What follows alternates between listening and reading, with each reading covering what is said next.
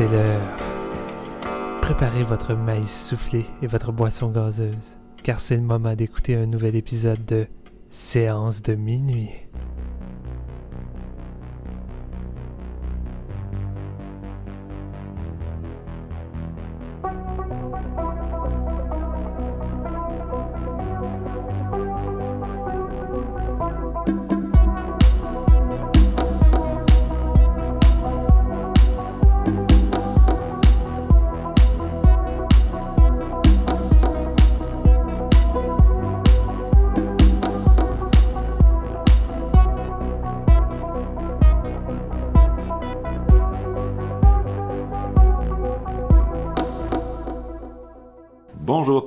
Bienvenue à ce nouvel épisode de Séance de minuit.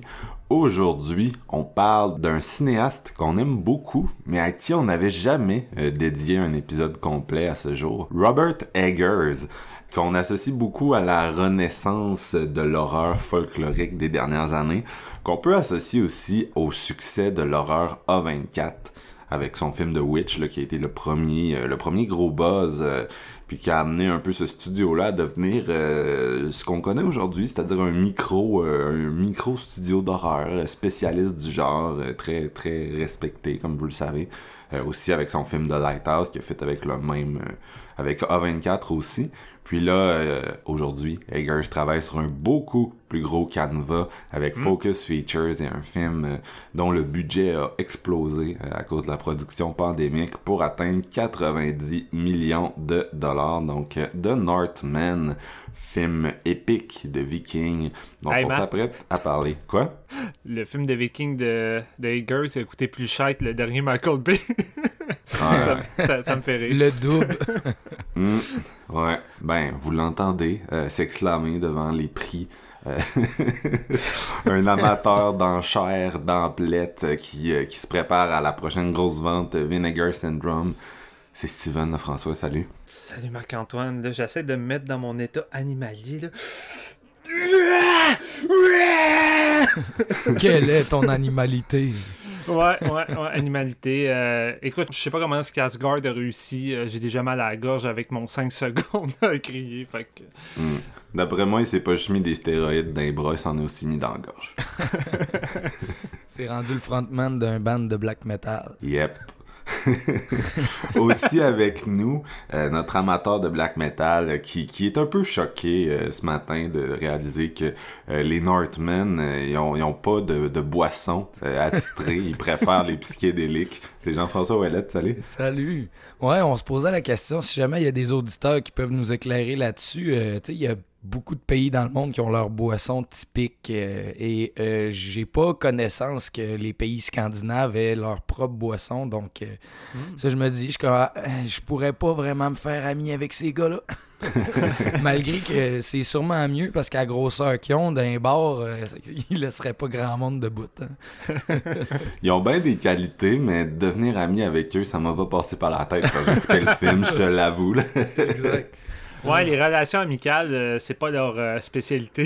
Mm. C'est la vengeance! Donc, euh, on- je, vais, je, vais, je vais me lancer. Je vais donner le synopsis du film. Je vais donner mon avis. On va faire changement d'habitude. A Fjellner's touch will not linger on me when I leave this island. You marked him well. Now I've found the cold iron I was tracking down. When will you do it? When I must. For now I will haunt this farm like a hungry corpse returned from the grave. The only thing Samlet is long dead. Yes. But what of your mother? She will revel in Fiona's anguish. She only feigns her love to protect their child. Won't she wish When I free her, I will bring the boy if I must. they've moved me back into the kitchen? Jan If we can A plan will have to wait. Ah, donc, euh, film réalisé par euh, Robert Eggers, coécrit par lui et par John, qui est un poète euh, islandais qui, qui est dans le cinéma récemment parce qu'il il est aussi crédité au scénario de Lamb, euh, le petit dernier de A24, là, qui était aussi euh, produit en Islande. C'est basé sur la légende de Hamlet, euh, aussi, a.k.a. le roi lion, euh, qui, qui l'avait déjà adapté là, euh, en, en dessin animé, marquant ainsi toute notre génération. Euh, mais tu on s'entend Hamlet, c'est, en général, c'est gros, c'est connu, on peut euh, en voir de multiples déclinaisons au cinéma. Ça a un aspect shakespearien assez prononcé. Dans le cas qui nous intéresse, donc, ça se passe dans un univers viking en l'an 895. Et euh, on s'intéresse au roi Orvandil, incarné par Ethan Hawke, qui, euh, qui essaie d'éduquer son fils, le prince Hamlet, à euh, lui succéder. Euh, mais malheureusement, ben, ben, ça va pas, ça va comme pas euh, se rendre très loin parce que euh, notre roi, euh, tel un Mufasa, euh, sera tué par son frère Fjolnir, Fjolnir, qui est joué par euh, Klaas Bang, que vous connaissez peut-être du film The Square ou bien de, de Dracula. Il jouait Dracula dans la mini-série de la BBC il y a quelques années. Euh, Ouais. Je suis rendu avec un, un brouillard pandémique dans le cerveau là, pour les années, mais donc euh, c'est ça, le, le, père euh, le père est tué, euh, comme dans un bon classique Hamlet, et là euh, on a une espèce de gros flash forward où le personnage principal, Hamlet, qui est joué par Alexander Skarsgård, donc est rendu adulte et euh, évolue avec une espèce de troupe de barbares puis il, a- il avait comme fait la promesse à son père qu'il allait le venger mais en même temps il a, il a pas act on it et là ben on, le retrouve adulte consommé par la haine et le désir de vengeance puis finalement euh, il va se rendre compte là, durant un de ses raids que les gens qui sont capturés euh, comme esclaves sont vont être envoyés en Islande à euh, son mononcle Fjolnir. Donc euh, il décide de, de se glisser parmi eux, euh, tel un bon petit bénur, là, et de se de show up là-bas en tant qu'esclave, de cacher son identité et de venger son père. Je sais pas si vous voudriez ajouter quelque chose à mon synopsis, les gars, ou ça, ça a de l'allure. Feels like it, man. Ça a bien d'allure. C'est pas un film où l'histoire et, et l'attrait là, c'est vraiment plus euh, un film qui va se développer euh, visuellement là, c'est ce qui est loin d'être un mal au cinéma là, mais euh, tu sais c'est vraiment c'est vraiment l'histoire que vous pensez que c'est avec une espèce de je peux pas dire vraiment biblique là parce que clairement c'est pas c'est pas de là que ça s'inspire puis que ça va chercher euh, ses idées mais tu sais je sais pas ça me faisait penser un peu à il y a une espèce de scène là où le personnage euh, va comme frapper de nuit là, puis tout le monde capote. Ça me faisait penser à, à Moïse jadis. Ouais. Bon, mon opinion sur ce film-là, j'étais, c'est c'est un drôle de film parce que Robert Eggers, j'ai appris à connaître Robert Eggers avec son son press tour pour euh, Focus euh, Features. C'est lié à Universal. Euh, c'est un gros studio, c'est un major. Puis euh, il a fait beaucoup plus de presse que pour ses derniers euh, projets. Il y a eu un, un profil dans le, le New Yorker. Euh, il a vraiment eu une, une bonne présence pour ce projet pour ce projet-là. Puis j'ai comme réalisé, ok, Robert Eggers, euh, c'est un esti de perfectionniste. Hein? Puis il, il parlait de son film, les gars. Puis on dirait qu'il essayait comme de dire au monde, ouais, vous allez moins aimer ça que mes deux autres, mais tu sais, voici pourquoi. Tu sais, je, je sais pas si vous avez eu ce feeling-là, mais on dirait qu'il s'excusait de son film avant même qu'il soit sorti. Ouais. Euh, et euh, il faisait un peu le, le tour des podcasts avec ça. Puis euh, Eggers, c'est c'est ça, c'est quelqu'un qui, avec ses deux premiers films, semblait avoir un, un contrôle créatif complet. Puis de la façon qu'il parlait de Northman, je pense que c'est comme la première fois qu'il a réalisé, oh, le cinéma est un compromis entre la vision artistique et euh, l'argent. Parce que l'argent, c'est le nerf de la guerre dans cet art-là, on le sait. Puis euh, et à un moment donné, euh, quand tu te retrouves avec une production à entre 70 et 90 millions, ça risque de jouer. Donc, euh, il y a eu des rumeurs là, qui ont circulé, euh, comme quoi il y aurait eu des changements à, apporter au Final Cut parce qu'il était trop confus pour le, public test, l'audience test. La question c'est à quel point est-ce que ça a été changé? Parce qu'il faut pas, faut pas, faut pas se leurrer. Euh, à part si t'es sur Netflix, euh, les cinéastes, quand il y a cet argent-là en jeu, c'est rare qu'ils ont leur final cut. Va falloir qu'il y ait, des shouting matches entre eux, puis les producteurs, puis tu sais, il y a plusieurs mains sur un final cut d'un gros film comme ça, puis c'est normal d'y ajouter des, des changements. Donc la question c'est combien il y a eu de changements? Euh, j'ai entendu dire qu'il y avait des dialogues qui avaient été euh, qui avaient été euh, redub, réenregistrés, euh, puis ajoutés en post, ce qui est pas euh, ce qui est encore là c'est pas quelque chose qui est anormal non plus, mais je trouve que tu le sens un peu dans Ouais. euh, la présentation du film que c'est pas nécessairement du son qui a été capté euh, sur place. En tout cas, je sais pas si c'est moi dans le contexte que je l'ai vu puis en, sa- en- Non, j'ai trouvé aussi que dans certaines scènes, ça, ça clashait plus qu'à d'autres. Puis à un moment donné, je pensais même que c'était peut-être mon cinéma qui avait des problèmes avec les speakers. Mhm. Non, c'est ça. Moi aussi, j'ai eu ce feeling-là. Puis, euh, c'est ça, il y a eu comme des... On a entendu parler qu'il y avait eu du remontage, mais bon, là, la question, c'est toujours, bon, à quel point est-ce que ça a été euh, remonté, puis de la façon que le film est tourné avec beaucoup de plans longs, euh, avec une... souvent qui utilise une seule caméra, donc il y, a pas de coverage, là, pour faire... euh, faut faire du remontage puis du bidouillage euh, à, l'infini, là. Fait que, à un moment donné, c'est comme si c'est tourné avec une caméra, tu sais, tu le prends ou tu le prends pas, là, le shot, là, Ouais. tu peux pas, euh, tu peux pas inventer, euh, tu peux pas inventer à partir de là. Bref, bref, c'est, c'est un peu dans ce contexte-là que je suis allé voir ce film-là, euh, pour en, en parler, puis avec le, le, le réalisateur qui m'était un peu rentré dans la tête, mais bon, faut pas oublier qu'il a aussi dit que il voulait plus revoir The Witch parce qu'il était gêné du résultat. Fait que, à un moment donné, c'est comme, Non, Bon, t'as, t'as le droit d'être perfectionniste, ça a le droit d'être ta personnalité, mais moi, ben, j'ai pas travaillé sur ce film-là, là, fait que je suis pas gêné de, de, de Witch. C'est un hostie de bon film, les gars, fait que... Donc, c'est un film qui, honnêtement, j'ai vraiment eu de la misère à, à arriver avec mon opinion. Euh, tout simplement parce que euh, il y a des trucs que j'ai adorés, il y a des trucs que j'ai moins aimés, qui sont comme un peu en clash les uns avec les autres, puis j'étais vraiment juste confus. Tu sais, c'est le genre de film que tu t'assieds pis t'es comme, j'ai-tu aimé ça? À quel point j'ai aimé ça? Euh, fait que oui, c'est c'est c'est ça mon feeling. On va commencer par y aller avec qu'est-ce que j'ai aimé.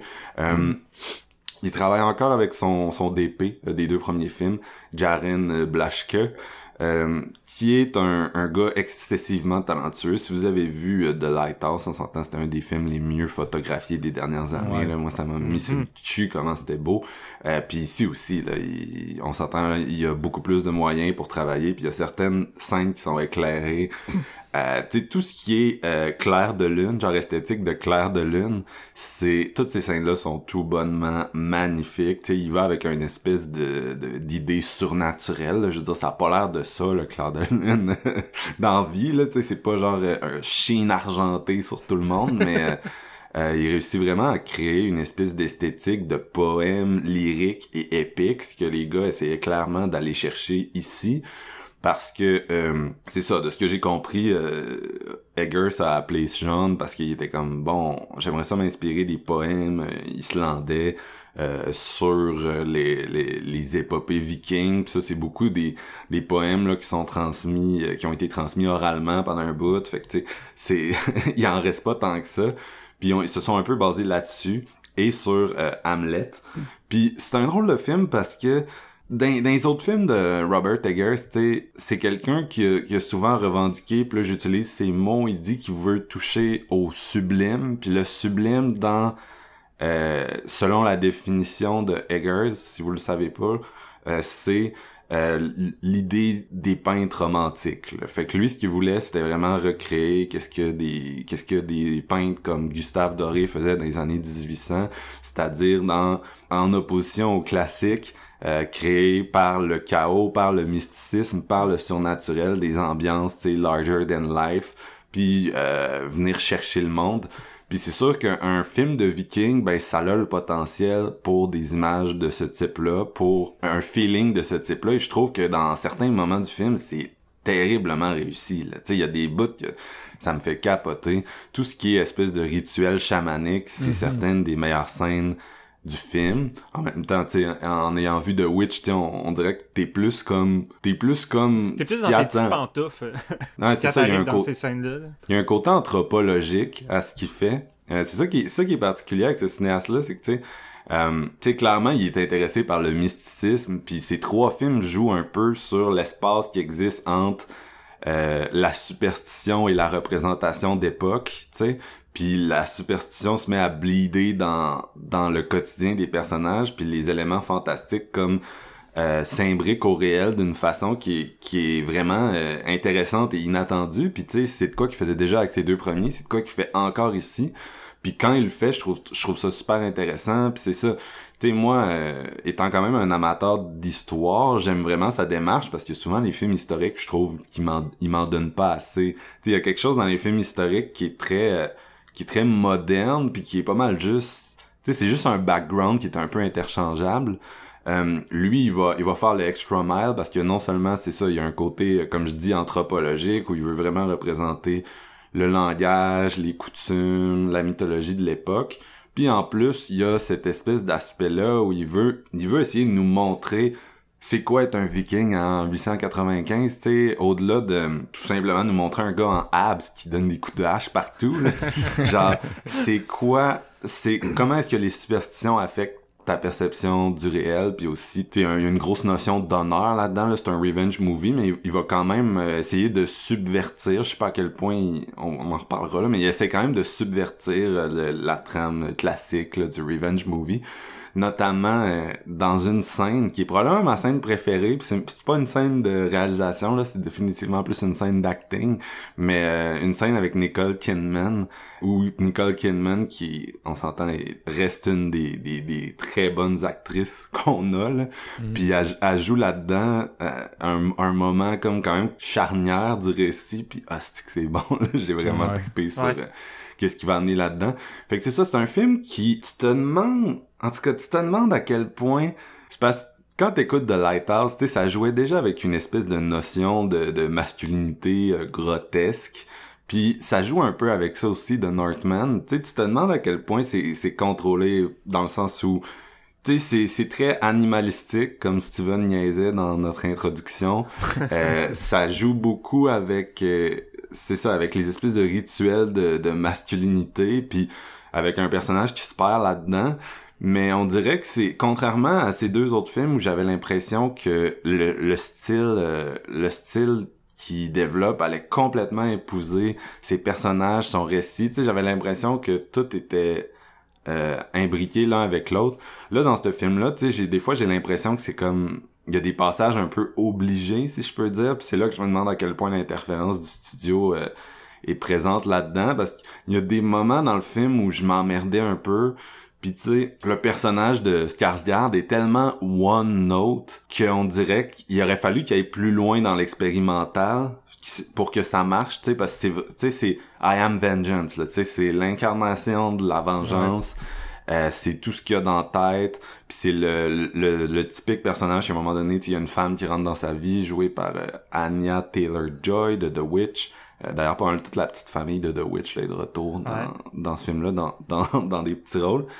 Mais c'est ça, euh, Anya Taylor-Joy est là, puis là, tu sais, c'est comme une espèce de porte de sortie de la vengeance, mais là, finalement, il la prend pas. Tu sais, c'est assez typique. Ouais, on dirait- dirait que tu parles de Batman. Non, ben c'est ça.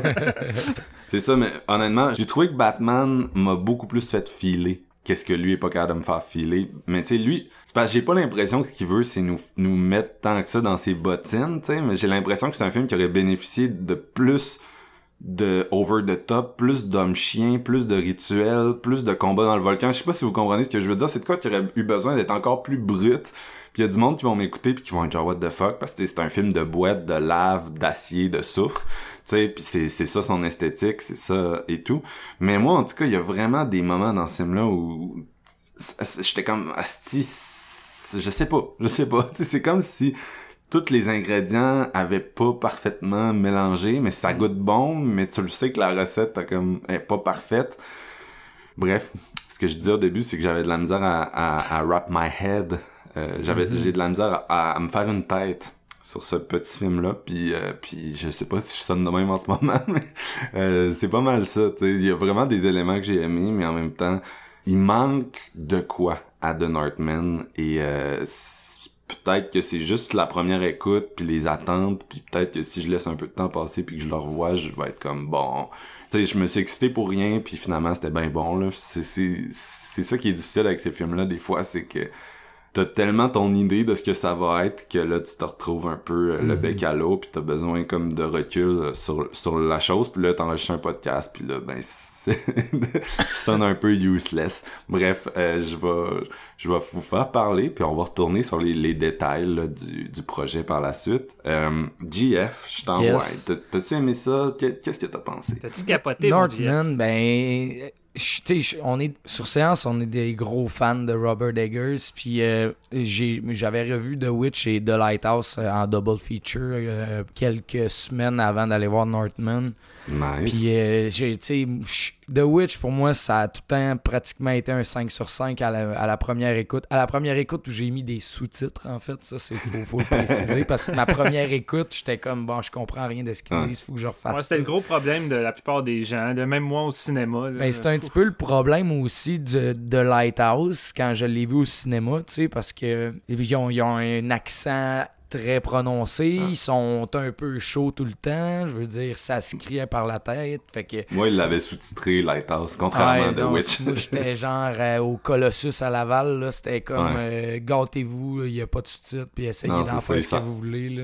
Il s'en foutrait de Ah ouais, c'est ça. Fait que, mettons, mes- mes deux premiers visionnements de ces, de ces films-là ont été comme, je le sais que c'est des chefs-d'œuvre dans, dans mon esprit de cinéphile, je dois les revoir, puis c'est euh, aux écoutes subséquentes que j'ai vraiment éta- établi le fait, ok, je vais être un fan de, de la de comment Eggers traite sa caméra, sa mise en scène, puis tout son, son contenu, parce qu'on on s'entend, oui, c'est il a dit en entrevue qu'il y avait rien à foutre de faire des films modernes. Puis honnêtement, moi, je veux en prendre encore des films d'époque comme ça, des recréations d'époque avec un côté justement mystique qui, qui aime traiter, puis qui, qui fait blender à, à la perfection, tu sais. Je l'avais déjà dit pour Lighthouse, mais on s'entend que c'est, pratiquement un, un Wes Anderson là, dans sa dédication à son production design, à la Ah, 100%. représentation de tout. Tu sais, puis tu lis, genre, j'ai lu une entrevue qui allait quand même dans les technicalités historiques sur le film, j'étais comme, tu sais, Ouais. what the fuck, là, ils ont vraiment pensé à tout, là. Tu sais, toutes les props qui apparaissent dans le frame,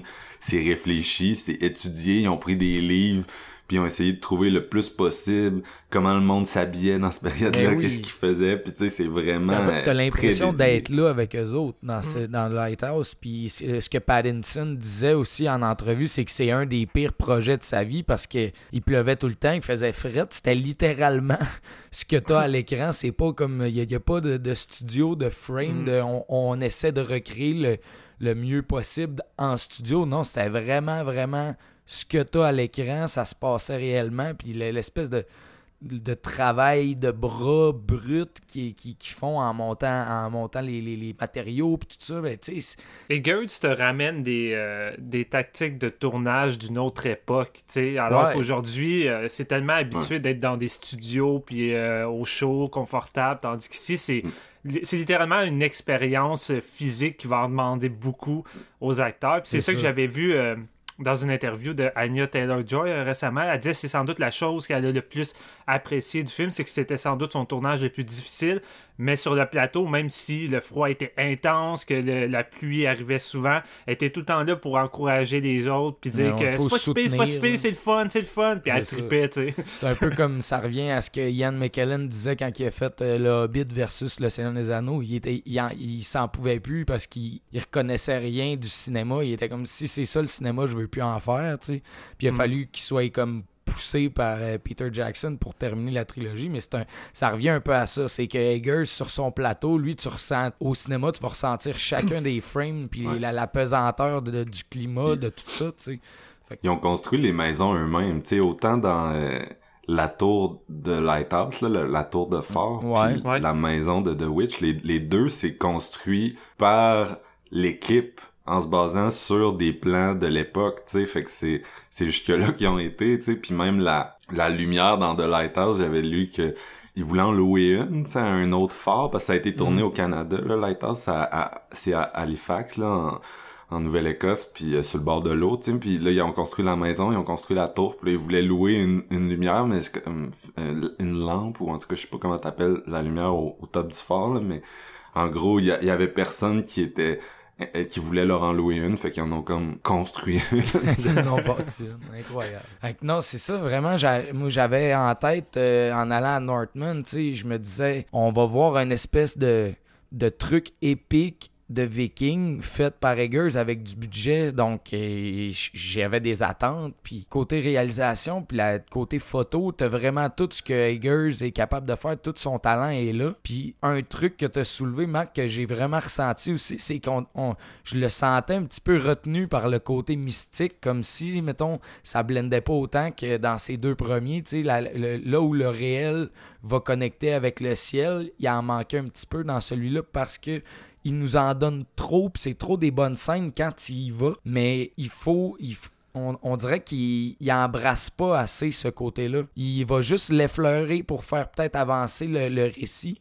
Puis c'est là où ce que peut-être, euh, comme tu disais, on- éventuellement on va peut-être avoir un director Scott puis un remontage qui va nous montrer des trucs que les studios voulaient pas, je sais pas, tu sais. Mais je, je trouvais vraiment que ça va plus garder sa ligne directrice de vengeance et d'homme brut qui veut justement euh, assouvir son désir de. Il, il y a une quête, puis il, il veut pas déroger de sa quête, je comprends. On va le suivre au travers de. Parce que les sept pistes dans ce film-là qui le font avancer l'histoire, je veux dire, c'est magnifique. Là. Il y a le- avant le premier. euh, plan, ben le- c'est pas le premier, mais le gros plan séquence de Backyard quand on jump dans le temps puis qu'on voit euh, Skarsgård, ad- euh, on voit le personnage d'Hamlet adulte, tu sais. Ouais, qui Il y font a leur, leur raid, là. Ouais, mais le le, bateau, le là. pr- le plan qui, arrive pour le bateau, je veux dire, ce plan de caméra-là, c'est complètement du génie. T'as genre une caméra qui sort des bois pour rentrer sa rivière, pour faire un, comme un angle de 90 degrés, puis s'installer au centre du Ouais. bateau, tu sais. J'étais là, OK, ça, il, il nous en donne, là, je veux dire. il- ça paraît qu'il y a du budget là-dessus, puis qu'il a pu se laisser aller côté réel, puis son talent est, est là, il est brut. Ça, on a du Robert Eggers. Fait que j'étais vraiment, vraiment down avec. euh, j'étais embarqué. Après tout, tout, tout ce qui est. Comment il place son histoire avec euh, l'intro, le fait qu'il il pense que Hamlet est mort puis qu'il réussit à se sauver. Moi, je me disais, OK, là, c'est un, putain de ride qu'on va avoir, tu sais. Puis je, l'ai eu, j'ai j'ai réussi à comme me, me détacher de ce qui m'énervait parce que le film a beaucoup trop de qualité propre, puis il y a beaucoup trop de moments forts pour que je me dise que c'est trop inégal. Je sais pas si vous me voyez euh, venir avec ça, c'est Ouais, les Over- qualités prennent le dessus sur, euh, Overall, sur exactement, c'est ça. Les qualités du film m'ont vraiment, vraiment charmé. Puis je pense que je vais être capable de l'insérer dans un triple bill Eggers. T'écoutes les trois, mais reste que je peux prendre une conclusion, faire une conclusion de tout ça, c'est que mes, ces films me plaisent juste un mini peu moins à chacun, tu sais. Comme genre The Witch, c'est du 6 sur 5. Lighthouse, j'ai pas encore réussi à y donner le 5 sur 5. Puis Northman, c'est pas le cas non plus, mais tu sais ça descend tout le temps une petite coche, fait que je me dis, est-ce que ça va continuer d'aller dans ce sens-là ou genre il y, a y a, y a de quoi qui nous réserve, qui va nous ressortir un putain de truc qui, qui, qui a pas rapport, tu sais. Northman, c'est juste un excellent film pour moi, tu sais. J'ai pas le feeling qu'il va continuer euh, studio. De la façon qu'il en parlait, ça l'a trop Ça- fait chier, je ouais, pense. Il dans- va retourner au petit truc un peu plus euh, indie, j'imagine. Ouais. Ouais, Ben, tu sais, j'aurais été curieux, moi, de voir. Quand j'écoutais Northman, je me disais, tu sais, je m'en m'en fous des figurants puis des props. Genre, j'aurais préféré voir la version euh, Everything Everywhere de, de ça, là. Tu sais, genre 25 millions de budget, Ouais. mais tu fais vraiment ce que tu veux avec tes vikings, tu sais. On dirait que j'aurais préféré. euh, j'aurais préféré ça, même si ça aurait été plus limité dans son scope. Puis, il y aurait, tu sais, avec les, les scènes, il aurait fallu qu'il qui travaille avec un budget bien moindre. Fait que, euh, tu sais, c'est ça. C'est comme je disais tantôt, le cinéma, ça reste un art de contrainte, là, mais euh, je suis sûr que créativement, ça aurait été plus, plus stimulant. En tout cas, c'est de même que je me file après juste un visionnement. Parce que ici, tu sais, mettons, là, il y a- comme je parlais de cette piste, là, mais il y en a, il y en a un puis un autre. Là. Je pense qu'il y, y a un moment où il faut qu'il retire un épée, genre, puis c'est comme plein de mini-boss de jeux vidéo, on dirait, tu sais. Il nous présente un espèce de truc qu'il faut qu'il combatte pour avoir droit à, à l'épée, puis je capotais. J'étais genre, Ouais. c'est du génie. Il nous amène à plein d'endroits vraiment hot. C'est, puis on dirait qu'il ça, il clôt ça pour faire juste l'excessif côté réalisation puis nous montrer tout ce qu'il est capable de faire.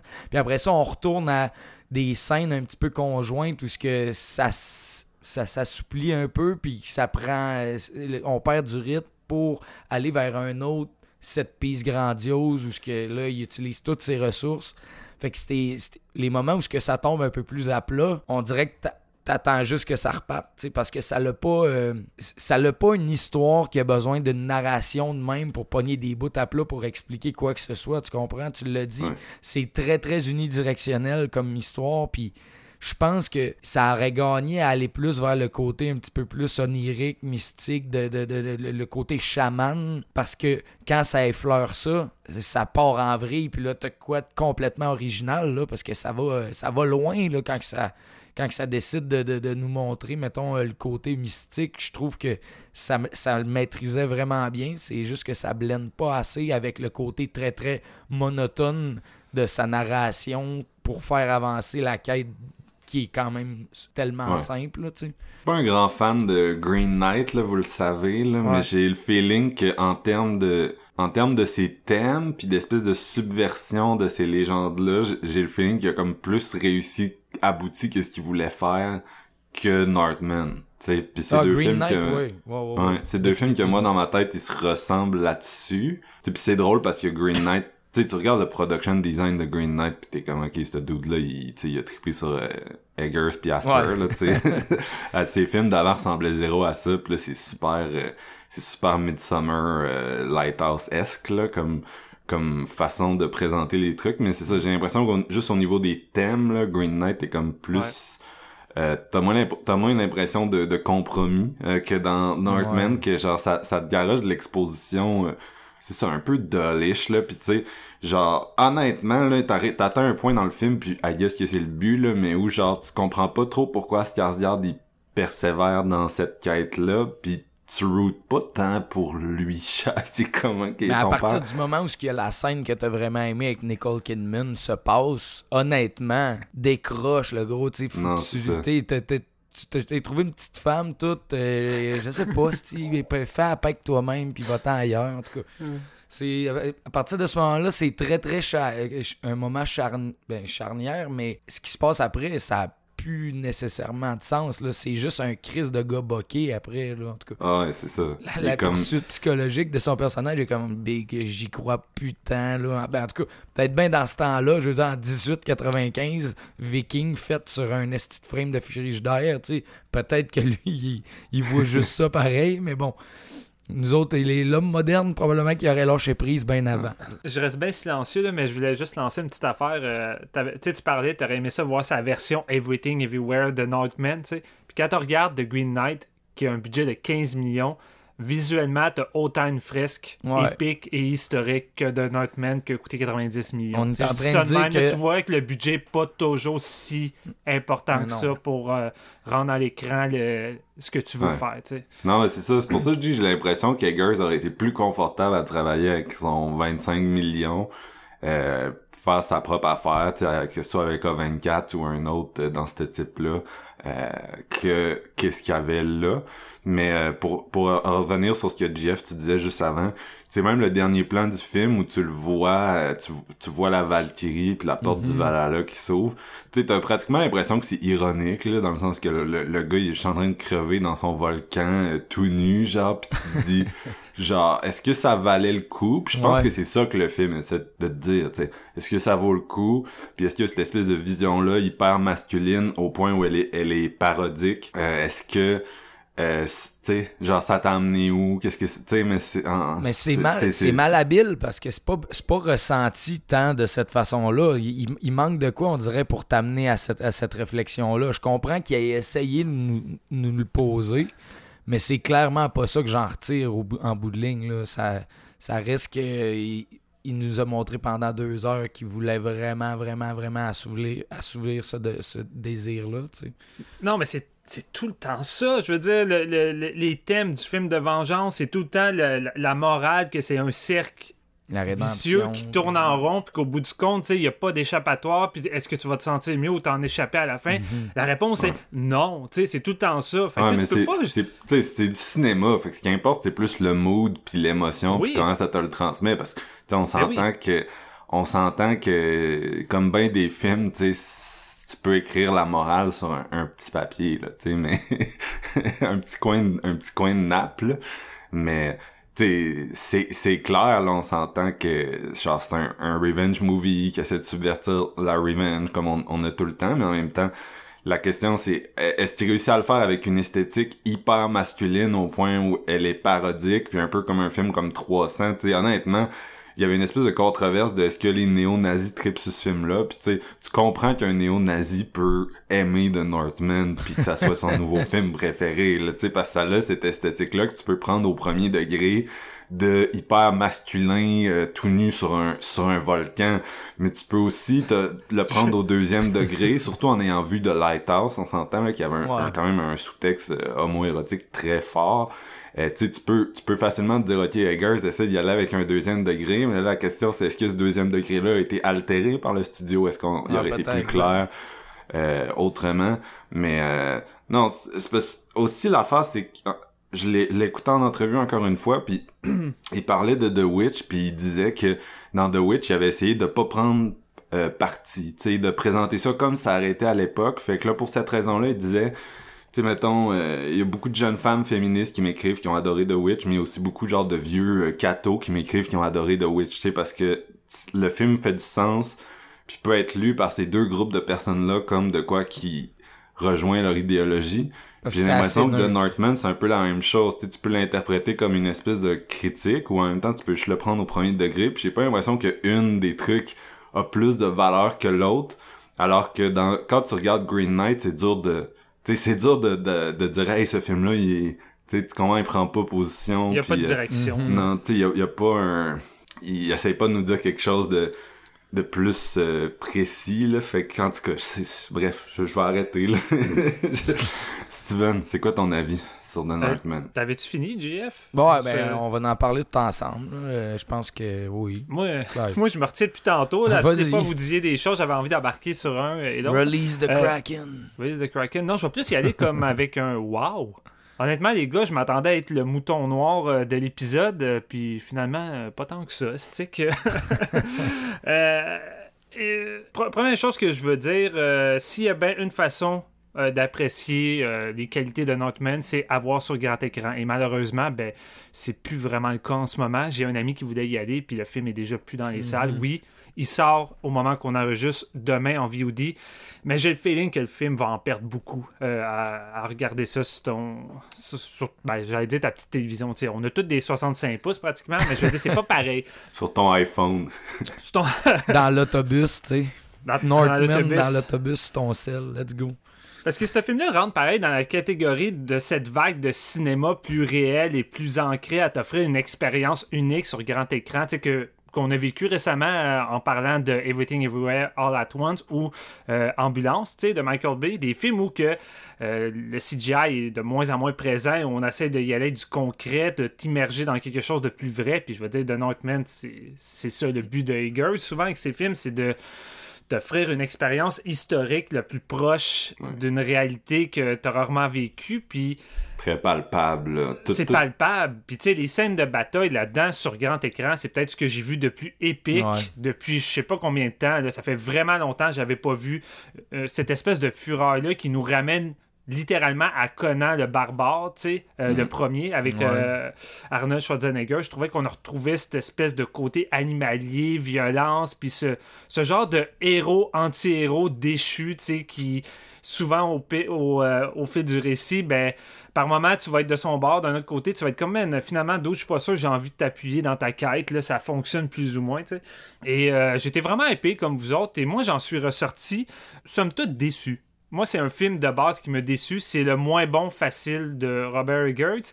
Et je suis même surpris euh, de voir les éloges alentour de moi parce que, honnêtement, à part vous deux qui semblez plus nuancés, euh, tous les gens alentour de moi semblent. On dirait que c'est le meilleur film de l'année, puis le meilleur film de Eggers. là. Tu sais, des 4.5 sur 5, puis le 5.5, tu sais, euh, le 5 sur 5 est pas loin.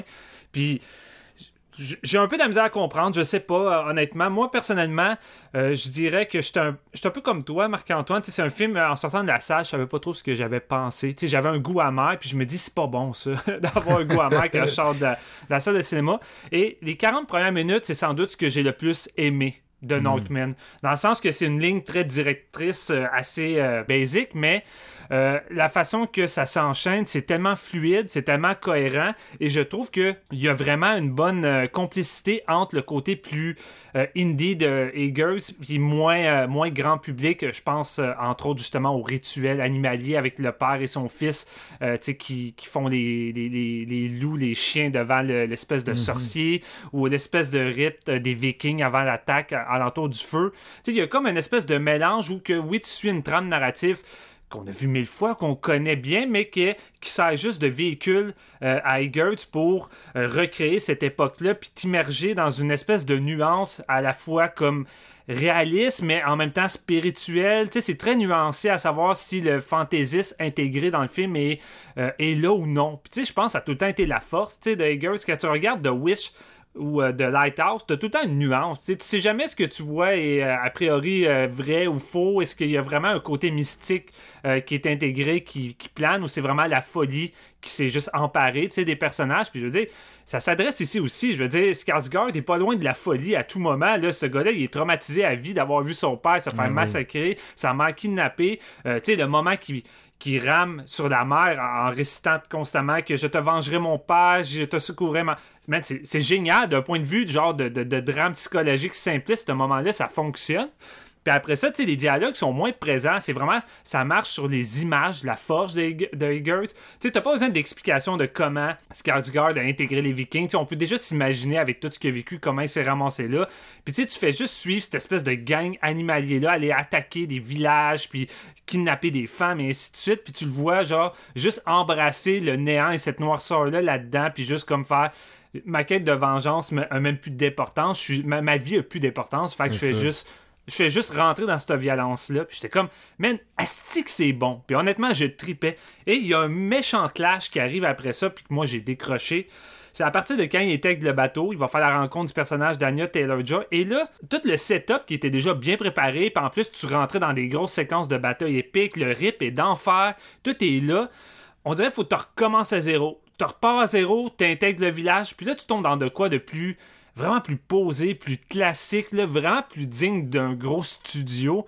Et là, on essaie vraiment de t'intégrer des éléments beaucoup plus dramatiques euh, en plein visage. Puis là, la nuance, ben, finit par disparaître. Tout est très in your face. Tu peux pas vraiment te poser trop de questions. Puis un des, un des moments que j'ai pratiquement trouvé ça insultant, T'en as parlé tantôt de JF, mais moi, j'étais au cinéma, puis là, à un moment donné, il veut trouver la fameuse épée. Puis là, il y a la vision du sorcier qui dit Faut t'ailles dans la montagne pour trouver ton épée. Il s'en va là. Quand il vient pour prendre l'épée, il doit combattre un espèce de gros zombie. Puis tu sais, une genre de bataille spirituelle. c'est assez clair, ce moment-là. Puis je me dis, Chris, c'est bon, c'est bon. Euh, Eggers ramène son côté nuancé euh, avec la fantaisie qui va intégrer le côté plus réaliste, euh, historique.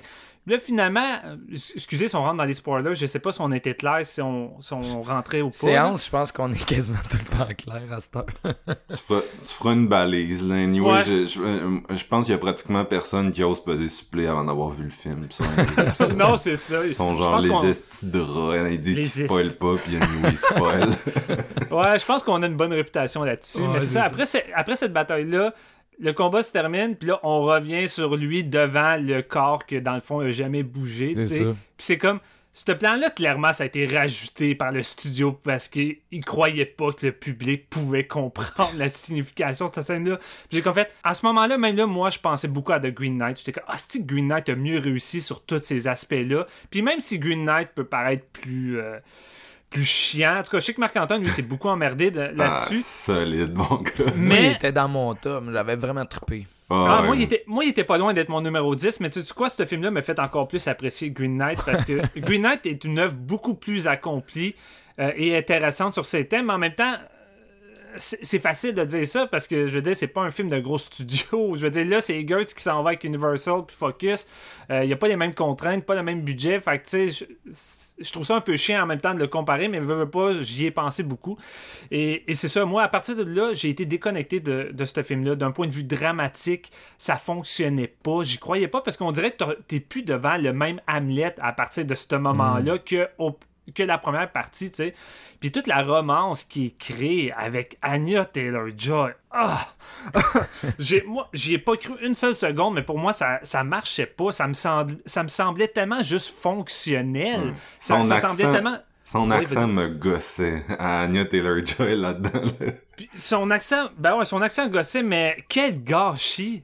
Honnêtement, j'adore cette actrice-là, puis son highlight là-dedans, je crois, c'est pas mal un moment sur un bateau en plan fixe devant la caméra, ce qui est comme écœurante parce qu'elle Ouais. dégage quelque chose, mais Ouais. je l'ai vu dans la bande-annonce, j'ai vu la meilleure scène de Anya dans la bande-annonce, mais tout le reste, tu sais, que je, je comprends pas. Pour moi, ça fait aucun sens, toute cette, cette romance-là, parce que tu sais, le personnage est tellement habité par le, le désir de vengeance, c'est la seule raison qui le pousse à avancer. Fait que, tu sais, tout d'un coup, qu'il rencontre une femme qui, oui, va être là pour l'aider euh, à entreprendre euh, les démarches, puis euh, à, mettre, à placer ses pions pour se venger, la romance qui se développe, pour moi, est inutile, puis elle fonctionne pas d'un point de vue psychologique du personnage. Puis honnêtement, ça, c'est, ça, c'est une partie que je trouve que ça, avec, ça a l'air d'être ajouté par le studio. Puis moi, j'ai le feeling que toute la partie du village, pratiquement, est rajoutée par le studio. Puis les seuls petits moments qui restent là, puis qui sont les meilleurs, c'est ceux-là des girls, euh, les moments où ils essaient de rentrer le côté mystique euh, euh, en, mettant des animaux décapités ou des, des- des soldats décapités, puis rafistoler les, des morceaux de corps sur le mur,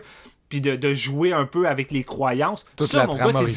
Ouais, c'est ça. Ça, c'est du Eggers tout, tout craché, mais c'est enveloppé dans une. Dans un espèce de montage cabocheux. Tu sais, pour moi, le montage était super cohérent, tout fonctionnait, puis à partir de- du village, on dirait que tout s'emboîte mal. Le montage est weird, il est plus pareil. T'as beaucoup plus de dialogue. euh, pratiquement là pour venir te mettre en plein visage les, les, les désirs puis les pensées des personnages. Puis j'étais comme, what the fuck, j'avais pas besoin de ça, mais semble dans la première partie, c'était pas comme ça, c'était plus. Euh, quasiment un 20 minutes de trop dans ce petit village-là, on dirait. Ouais, il y a 20 minutes de trop, 20 minutes de trop, puis sais, j'ai- pas senti l'évolution euh, s'installer au sein, la folie s'installer dans ce village-là comme dans The Witch, parce que veux, veux pas, tu sais, tu penses un peu à The Witch, c'est une espèce de petit village isolé, puis la folie va finir par s'entreprendre, mais moi, les, le méchant là-dedans, là, je m'en contrefoutais, là, la façon qui est écrit, je sais pas si c'est le montage, je sais pas s'il y a des scènes qui font en sorte qu'il est plus imposant, mais là-dedans, le personnage m'intéressait pas, puis Ouais. c'était rendu à un point que vu que le personnage m'intéressait pas, ben la quête de vengeance, je m'en foutais de Mais Tout ça, ce je pense que c'est ça le point, là. Tu sais, comme je disais tantôt, c'est... Ouais. Le méchant est pas si méchant que ça, là. C'est le, le gars principal qui projette euh, sur lui que c'est la raison de tous ses malheurs pis tout, mais tu sais, ultimement, Ouais, il, a mais- pas fait, il a pas fait grand chose de, de, de, de, de terrible, là, tu sais. C'est ça le point, mais en même temps, euh, faut endurer quoi, un heure et vingt de construction de son plan, tu sais, pour venir à l'échéance qui, quand t'es pas impliqué, ben paraît interminable parce qu'il y a pas grand chose à se mettre sous la dent malgré quelques moments plus. euh, euh, plus, plus mystique puis visuellement alléchant parce que là j'ai dit beaucoup de défauts mais tu sais d'un point de vue visuel euh, The Northman c'est du bonbon il y a vraiment beaucoup de plans euh, savoureux là-dedans l'utilisation des décors est incroyable Euh, puis je pense que la- l'aspect qui m'a le plus surpris du film, c'est le corps de Skarsgård là-dedans. Là, J'ai eu de la misère à reconnaître au début. C'est une, c'est une machine, c'est une brute, il est gigantesque. Il me rappelait le. Je me rappelle plus le nom du comédien, mais c'est lui qui joue le méchant dans l'intro de, de 3 contre Brad Pitt. Tu sais, il est vraiment gigantesque, puis il joue aussi dans un film de Tony Jaa. Mais j'étais comme crime, on dirait qu'il est rendu de ce calibre-là. Puis euh, d'un point de vue de performance physique, parce que c'est ça que le film est avant tout, c'est un film de, qui demande beaucoup en termes de performance physique. Je trouvais que Skarsgård s'est donné corps et âme là-dedans. Puis c'est pour ça que la première partie fonctionne autant, c'est que ça mise beaucoup sur son physique, sa démarche, toute l'espèce de première séquence en plan séquence, entre guillemets, entrecoupé de l'attaque du village, là, où tu fais juste suivre le corps de Skarsgård qui se promène à travers les massacres. Ah, C'est génial. Moi, honnêtement, je prendrais, euh, je prendrais une vidéo en loop de Skarsgård Ouais. qui monte le mur avec des haches, puis la caméra qui le suit. Mais sa démarche aussi, man. Tu sais, comment Ouais. qu'il a les espèces d'épaules sorties, puis genre, il veut juste, on dirait, faire peur, là. Il a de l'air d'un Ouais. lion Ouais. sur deux pattes, là. Non, c'est ça. Tu sais, tout l'aspect animalier, ça fonctionne. Puis, tu sais, on était. Tu sais, la première partie, on est tellement proche d'un d'un Valhalla Rising, tu sais, de Nicolas euh, Refn. Refn, que moi, honnêtement, c'est un film qui a été craché euh, puis mis dans la boîte à l'époque. Mais moi, c'est un film que j'ai crissement trippé, tu sais. Puis je trouve que les gens devraient comme réévaluer puis revoir. Puis en allant voir The Northman, je sais pas pourquoi, mais je m'attendais, je m'attendais à ça un peu, tu sais, un genre de Valor Rising qui, oui, il y a une trame typique de vengeance, mais ça va juste être un prétexte pour s'en aller ailleurs, tu sais. Puis j'ai trouvé que finalement, tu sais, le film s'enfonce pas tant là-dedans. Puis c'est un aspect qui m'a beaucoup déçu. Puis il y y, a tellement des plans là-dedans dans la deuxième partie qui m'a. Tu sais, qui, qui, qui pue le studio à plein nez. Les espèces de séquences d'arbres. euh, généalogiques de, de familiales là, que tu vois l'arbre la famille avec ceux qui sont morts les deux enfants en venir j'étais comme ça, ça semblait grossier, ça semble tellement formaté pour les gens, pour un public moins, euh, moins habitué à ce type de cinéma-là. Clairement, le studio avait juste pas tant confiance envers Eggers. Puis moi aussi, j'avais lu qu'il y avait une première euh, version de ce film-là qui était euh, vraiment plus euh, moins explicative puis beaucoup plus confus puis que le monde comprenait tellement rien que le studio a fait non reviens avec une autre version puis ça paraît puis honnêtement moi c'est ça m'a juste fait euh, sortir beaucoup euh, du récit malgré quel- quelques bonnes séquences dans la deuxième partie Kidman dans une probablement la meilleure séquence d'acteur euh, dans l'espèce de confrontation contre son fils qui est vraiment bonne d'un point de vue dramatique. Je pense que c'est le seul moment dramatique que je trouvais qui fonctionnait vraiment bien avec ses dialogues. Mais sinon, le reste, euh, j'étais pas mal de froid, tu sais. Ça me fait chier de dire ça parce que oui, j'ai rien à redire, tu sais, d'un point de vue technique, puis euh, euh, reconstitution d'époque, mais je veux dire, on s'y attendait, c'est pas une surprise. c'est Moi, c'est à ça que je m'attendais, mais j'en demandais plus qu'une simple reconstitution qui me fait triper ou de m'en apprendre plus sur euh, le, mo- le mode de vie des, des Vikings, tu sais, je voulais quand même être impliqué émotionnellement, puis vraiment être à fond dedans, puis malheureusement, j'ai juste fini par m'y perdre, par me dire, je m'en fous. Puis c'est un- c'est plate parce que on a quand même un combat de deux gars complètement nus dans un vodka. Complètement nus, on s'entend-tu? Encore une fois, studio, qui ont la chienne de foutre deux gars nus tellement qu'il faut mettre des couilles en CGI parce que les deux gars pouvaient pas tourner tout nus. En tout cas. Mais, euh, tu sais, j'ai comme fait, oh, come on. là, Tu sais, Tu sais, on a un combat de viralité qui tombe dans le grossier, mais tu sais, c'est le point du film. Tu sais, tu disais, Marc, euh, euh, le monde peut prendre ça au premier degré. Chris, euh, ce combat-là, j'ai de la misère à prendre ça au premier degré. Là. Pour moi, on est clairement dans le deuxième Mais- degré, mais qui. Je pense, je pense que tu blâmes quand même un peu trop le studio. Là. D'ailleurs, en- là, tu Non, dis les, pas. les gars tout nus. là, la raison qu'ils sont, étaient pas tout nus puis que ça a été ajouté en CGI, c'est qu'ils voulaient pas se trancher, genre. c'est vrai, Ouais, là, mais ils, voulaient juste, ils voulaient juste pas être tout nus avec des épées, là. Les deux acteurs voulaient pas. Ils ont dit non. Fait qu'ils ont mis des pangs, puis après ça, ils ont changé Ouais. en CGI. Ouais, mais j'ai pas le feeling que le studio aurait été à l'aise de montrer. Mais reste que ça, ça, ça, voyons, ça, ça culmine dans un moment d'action qui est legit un des Christy de bons moments du film. Je trouve que c'est. Ben oui, mais- Cette rencontre-là, mettons, tu- moi, ok, j'oublie le fait que le, le drame, tout la, la- ce qu'on a parlé déjà, fonctionne plus ou moins. À pur titre de, de, de, de s- scène par scène de sept pistes, moi, c'est sûr que à ma, ré- à, à ma réécoute de Northman, je vais attendre ce moment-là, puis je vais être vraiment content d'y arriver, sais. Ouais. C'est Puis- crissement brutal, puis c'est vraiment bien, bien, bien tourné. là. Puis le problème aussi de, de tout décharger, ce qui marche pas sur le studio, c'est qu'à un moment donné, t'atteins un point où tu dis, OK, euh, Eggers, il, il, il a vraiment fait deux bons films avant, fait que là, si c'est moins bon, c'est juste la faute du studio. Mais tu sais, il faut quand même se dire aussi, Eggers, il, il savait en partant que c'était un film de studio, probablement qu'il a adapté son écriture à un film de studio, puis Ouais. qu'il y a eu des réécritures avant qu'il tourne, puis il a accepté de faire ça. Fait que tu sais, oui, il y a eu des changements, non, c'est pas exactement sa vision, mais peut-être aussi qu'il est tout simplement moins à l'aise à écrire ce genre de truc mainstream-là, puis que lui-même, tu sais, il, est- il est peut-être en Il se partie l'éprouve à lui-même après en le faisant, tu sais. Ouais. Sais, je pense Mais- pas que tout ce qui marche pas est dû par euh, Focus, puis que Eggers aurait fait un autre masterpiece euh, sans eux, là. Non, je pense pas. Je, pense, je pense pas non plus. J'ai mis beaucoup d'emphase envers le studio parce que la deuxième moitié du film me paraît vraiment trop. euh, me paraît beaucoup, beaucoup charcuté, tu sais. Puis je pense pas que c'est un choix, tu sais, que a- aurait voulu, tu sais, au niveau du montage. Tu sais, pour moi, la première moitié coule tellement bien que quand je vois la deuxième, tu sais, Ouais. clairement, les pattes du studio sont là. C'est pour ça que je mettais beaucoup d'emphase là-dessus, mais. euh, C'est drôle que tu parles, tu sais, que la, t'aimes la première, puis la deuxième, parce que moi, c'est l'inverse, c'est la première Ouais. que je trouve plus, moins bonne.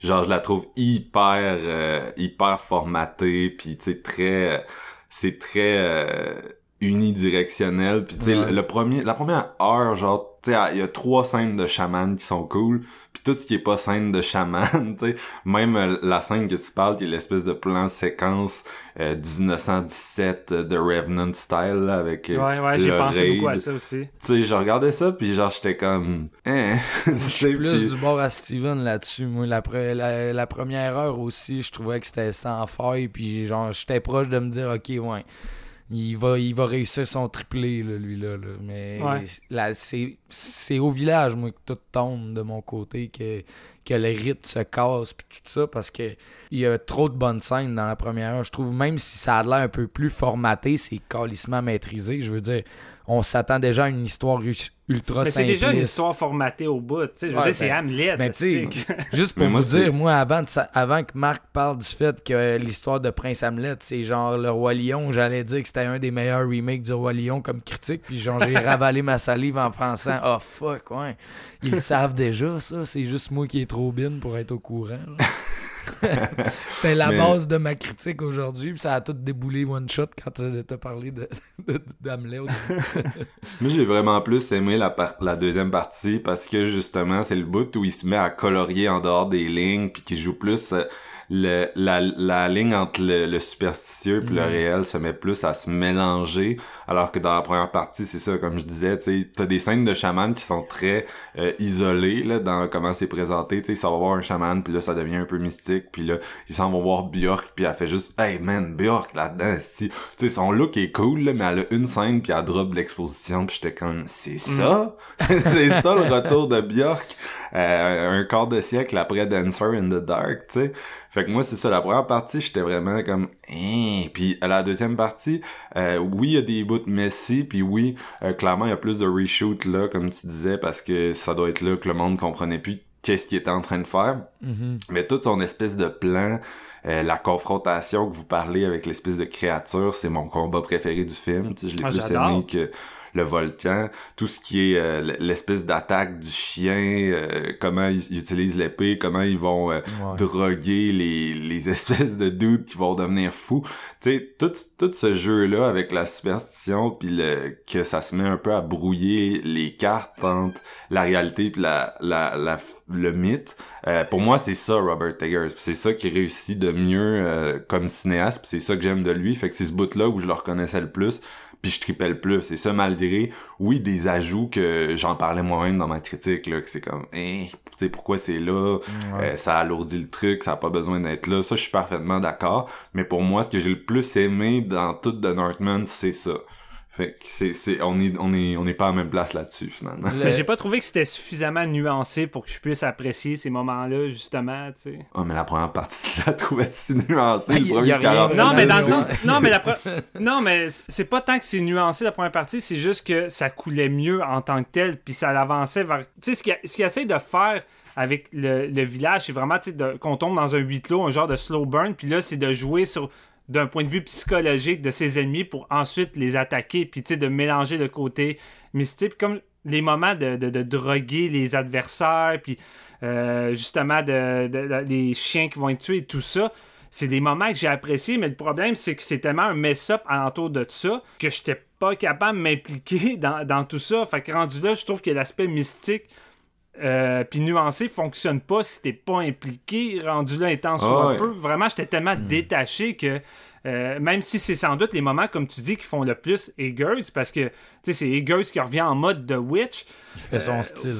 C'est son style fan, mais oublie ça, quand t'es détaché, ces moments-là, pour moi, ça fonctionnait pas tant. là. Moi, mon gros highlight, man, c'est la- c'est le plan de caméra que je vous ai parlé quand on rentre dans le bateau pour aller vers le plan séquence du raid. Là. Honnêtement, ça, ça pique pas plus qu'à ce moment-là de tout le film de mon côté. Tu sais, Tu parlais, Marc, que tu voulais que le film soit plus dans son côté bestial, plus de viracité et tout ça, mais justement, c'est ça que la première heure, je trouve tough. ça y va à fond, puis ça l'arrête pas dans ce point de vue-là. Tandis que rendu dans le village, le côté animalier finit juste par disparaître, puis euh, Ah, t'as juste. Casgar qui. Bah, Même quand il est jeune, là, je trouve le côté bestial, quand son père essaie d'y inculquer des, des, des, des, ouais, ont des, des genres de valeurs vikings. Je trouvais que ça fonctionnait vraiment bien. Puis, by the way, justement, par là, gros shout-out à Willem Dafoe. Il vole le show, je trouve, quand même. là.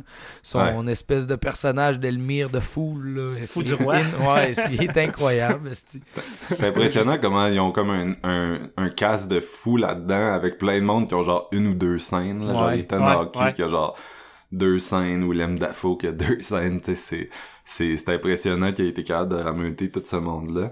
Mais euh, ouais, tu sais, moi, le, le, le, le- la séquence qu'on parle de Raid, tu sais, justement, tu veux me faire de quoi de bestial, tu veux me faire de quoi de animalistique, shoot pas ça comme un jeu vidéo, shoot pas ça comme 1917 avec l'espèce de de séquence euh, tu sais euh, numérique un peu où genre la caméra se déplace puis elle suit le gars puis il y a, il y a de quoi de, de vraiment détachant là-dedans tu sais. Si tu veux du bestial fais justement la, la scène euh, la scène qu'on parle là, avec Ethan Hawke que ça tu sais je le ressentais ou même tu sais je le ressentais plus dans Final sur le volcan le côté bestial que euh, dans l'espèce de séquence qu'on parle que c'était vraiment juste son mais le- son acting puis Le raid, c'est pour montrer la shape du gars un peu. Là, tu sais, on le Ah suit, puis on voit sa force, puis à un moment donné, genre, donne-moi une scène de même si Skarsgård il est pour peser 250 livres avec pas un once de gras sur le corps. Là, tu sais. Il- je veux ouais, dire, je- c'est genre directement à son physique qu'on lui donne une scène comme ça. Puis moi, j'étais comme, let's go. J'étais sur le bord de taper des mains tellement je trouvais ça épique. Là. Non, mais je, je comprends le point, mais genre, moi, j'aurais, j'aurais utilisé plusieurs plans.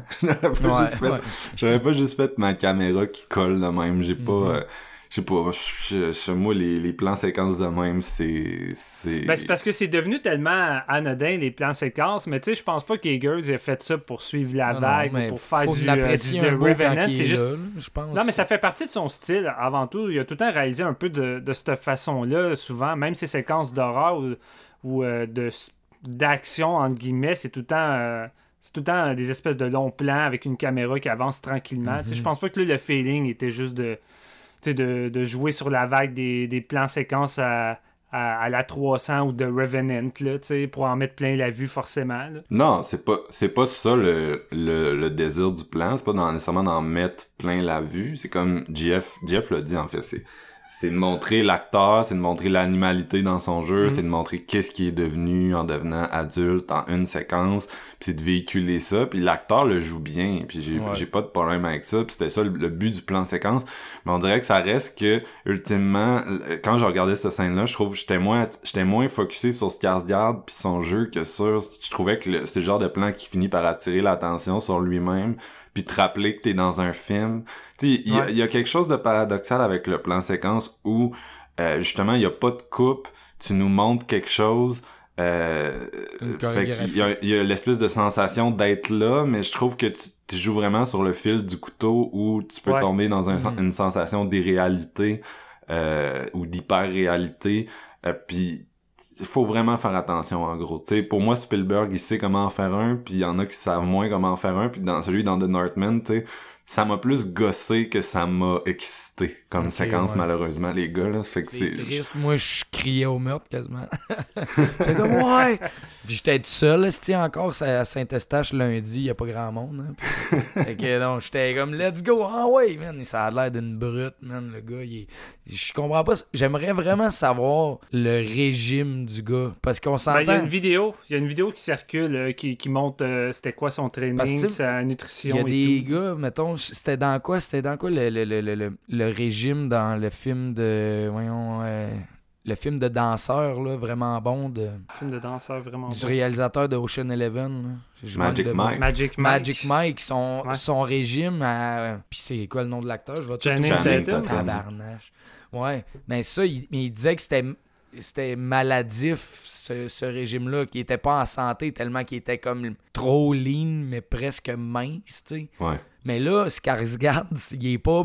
Il est pas, pas en santé, là. Je veux dire, il a des protéines en masse parce qu'il est musclé et non maigri pour qu'on voit ses abdos. Tu comprends la différence entre les deux? Fait que, genre, c'est un régime de quoi, sûrement 5-6 000 calories, là, mais genre, c'est whack d'être dans son personnage à ce point-là. C'est Mais- un travail vraiment monumental. Il y a beaucoup d'acteurs qui s'injectent des stéroïdes, par contre, là. Ah, euh, peut-être. c'est vraiment, c'est vraiment classique à Hollywood, l'utilisation des stéroïdes. Puis, euh, les, les scènes shirtless, ils ont genre clairement tout fait le matin parce que ils- t'as pas mangé le matin. Ouais, fait que ouais, non, plus. Peut-être juste moi qui vis sur un nuage, man. qui- les, les scènes de sexe, là, quand tu vois une scène de sexe dans un film, c'est la première de la journée pour cette raison-là. Parce que le monde, le monde ont l'air plus mince. Fait qu'ils les font le matin, genre.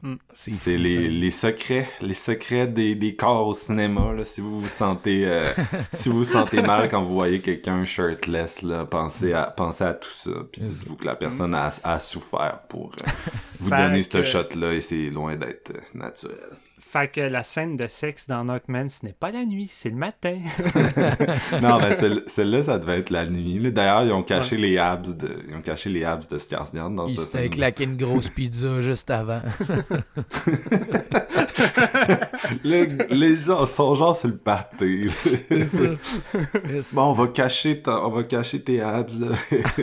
Et bye bye. Mais, euh, non, fait que c'est c'est un peu mon feeling. Tu sais, c'est le genre de film qu'on dirait que je pense qu'on on, on est, on est pas d'accord, mais en même temps, on est d'accord que, tu sais, il y a Ouais. une espèce de compromission dans la vision qui est dure à identifier après un visionnement, puis que c'est comme...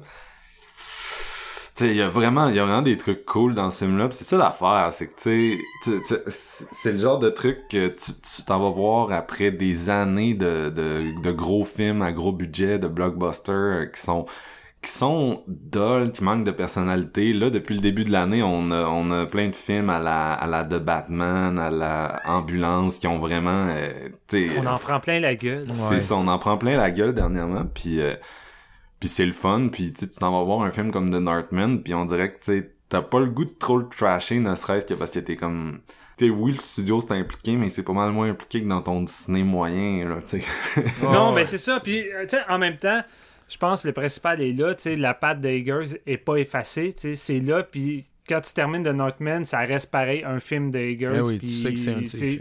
C'est ça. C'est juste, ça reste son moins, son moins bon, mais c'est surtout, comme je disais, ça reste une expérience à vivre sur grand écran. Puis, euh, tu sais, si vous l'avez manqué, je trouve ça un petit peu dommage parce que malgré tout, tu sais, je suis content d'avoir vu ce grand écran. Puis, je pense que j'étais dans la salle de cinéma quand j'avais mis. euh, mon statut, puis Marc m'avait, m'avait comme écrit comme ça vaut, ça vaut le film sur grand écran. Puis tu sais, c'est vraiment ça, là. Euh, c'est une expérience euh, comme on n'en voit plus trop de- depuis une couple d'années. Puis là, en 2022, excusez, euh, on, on fait qu'accumuler ce, ce genre de film-là. Ouais. Marc-Antoine les a nommés. Puis là, prochainement, on a Top Gun, tu sais, qui s'en vient, qui est peut-être un des blockbusters les plus excitants, depuis longtemps, où que, je veux dire, ça va avoir le fil de, de, de réel, puis de, de- d'authenticité, puis de grands spectacles avec du concret, comme on n'en voit plus depuis longtemps. Fait que, on est, honnêtement, on est dans une des meilleures vagues de cinéma à voir dans des salles qu'on a eu depuis vraiment un méchant bout. Je prends mon pied avec chaque visionnement que je vois.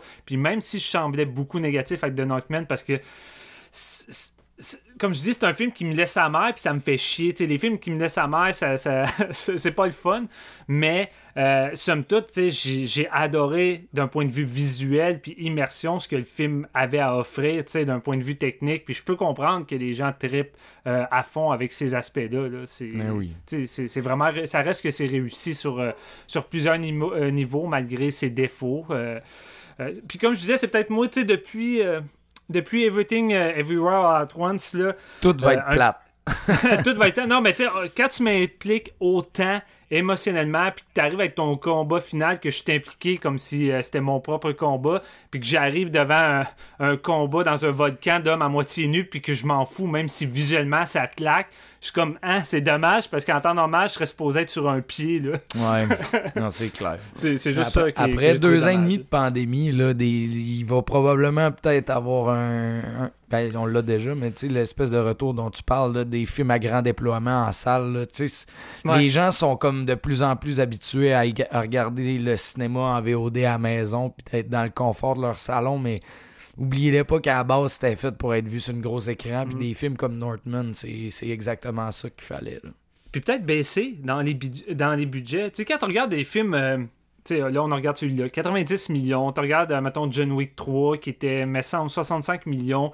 Euh, tu sais, des films qui filent plus grand que nature, puis où le CGI sert avant tout à venir euh, patcher ou aider certaines Mm. choses, mais qu'avant tout, le focus est d'essayer d'offrir euh, une espèce de, de, de- de fresque épique en termes de, divertissement. Euh, c'est là que tu vois que quand des, des, des fois des films comme ça ont un budget qui paraît plus restreint, 90 millions, ben ça pousse des fois pareil à, à être plus créatif puis euh, à élaborer justement des vrais décors. Au lieu d'avoir un budget de 200 millions puis de créer des faux décors Ouais, euh, en studio, mais sais, là, avec ton petit 90 millions, Eggers est allé exploiter des décors vraiment incroyables puis ça claque vraiment en plus que des collines en CGI, veut, veut pas, tu sais. Que, Définitivement. sais, En ça, même ça serait peut-être... S'il avait tourné en studio, il aurait probablement eu plus de, de place pour des autres choses à l'écran, mais tu sais, ça reste Ouais, que genre, ouais. c'est de quoi qui est beaucoup plus, euh, genre, c'est beaucoup plus concret et physique comme, tu sais, le fait que ce soit en Islande puis que ce soit pas genre Ouais. du, tu sais, c'est, c'est, c'est, c'est de quoi que, je veux dire, ça, ça a pas de prix, en tout cas, moi, je suis, je ce type de métrage surtout. Tu sais, ce type de métrage-là, surtout, ça bénéficie énormément de ces décors, euh, euh, que ce soit en Islande ou ailleurs pour d'autres Ah oui. projets. C'était la même chose pour la, le Valhalla, euh, Valhalla Rising de Nicholas. Là, les décors qu'il exploite là-dedans, là, c'est incroyable. C'est un petit film mini, là, à, à pas de budget. là. Mais même un film comme Dune, qui a, qui a pas mal plus de budget que Northman, t'sais, une des raisons que c'est aussi nice, c'est le, le fait que c'est, c'est ça, c'est, Denis Villeneuve, c'est, c'est, c'est très palpable qu'est-ce qu'il fait parce que c'est au centre de sa démarche, tu sais, c'est quelqu'un qui, qui a un côté très old school, euh, qui sait où il s'en va puis qui il se fie pas euh, au CGI au point où d'autres euh, cinéastes, d'autres studios se fient à ça, tu sais, fait qu'il il y a un côté, euh, tu sais, c'est ça qui est le fun dans Dune, là, c'est le world building, puis le côté, le feeling d'être là, dans cet univers-là, tu sais, que les coins sont, les coins sont pas tournés ronds, parce qu'il y a, il y a Ouais. beaucoup ça, je pense, dans, les gros blockbusters de nos jours, là, un, espèce de feeling de coin rond à certaines places qui était comme, eh, ben, c'est le fun, tu sais, dans une production comme de Northman ou Dune, parce que t'as pas ça. Exact. Ta note, Steven, ça serait quoi? Euh, Moi, je serais quand même, à- malgré que je sonnais quand même plus négatif, je- j'irais avec un 3.5 sur 5. Euh, parce qu'il y a vraiment des bons éléments. La première heure, moi, m'a vraiment fait triper, même si c'est moins ton cas, Marc-Antoine. Oui, c'est plus. euh, man, c'est plus classique, mais. C'est dole. euh, ben, tant qu'à moi, euh, d'un point de vue narratif, le film au complet est dole. C'est juste que la première partie coule tellement bien que je, l'ai trouvé moins dole.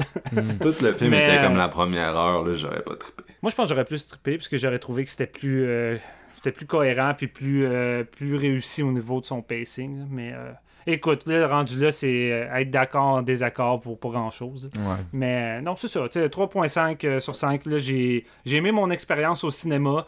Euh, mes attentes étaient, étaient peut-être un petit peu trop hautes. Euh, des fois, ça arrive. Des fois, les, les- la, transition de, des, des premiers films à petit budget vers un film plus gros de studio, on, est plus à risque d'être déçu. Puis ça a été un petit peu mon cas, mais c'est crissement moins pire que d'autres réalisateurs où que, ils ont été complètement enveloppés par le, studio au point de perdre leurs pattes puis qu'on se retrouve avec un produit euh, euh, vide. Tandis que The Northman, je pense pas que ce soit totalement vide. là. Il y a beaucoup de bons éléments, beaucoup de pattes de Eggers, travail monumental sur la reconstitution de l'époque, des bonnes séquences d'action, euh, des bonnes séquences plus, euh, plus violentes et oniriques malgré tout. Fait que un bon film.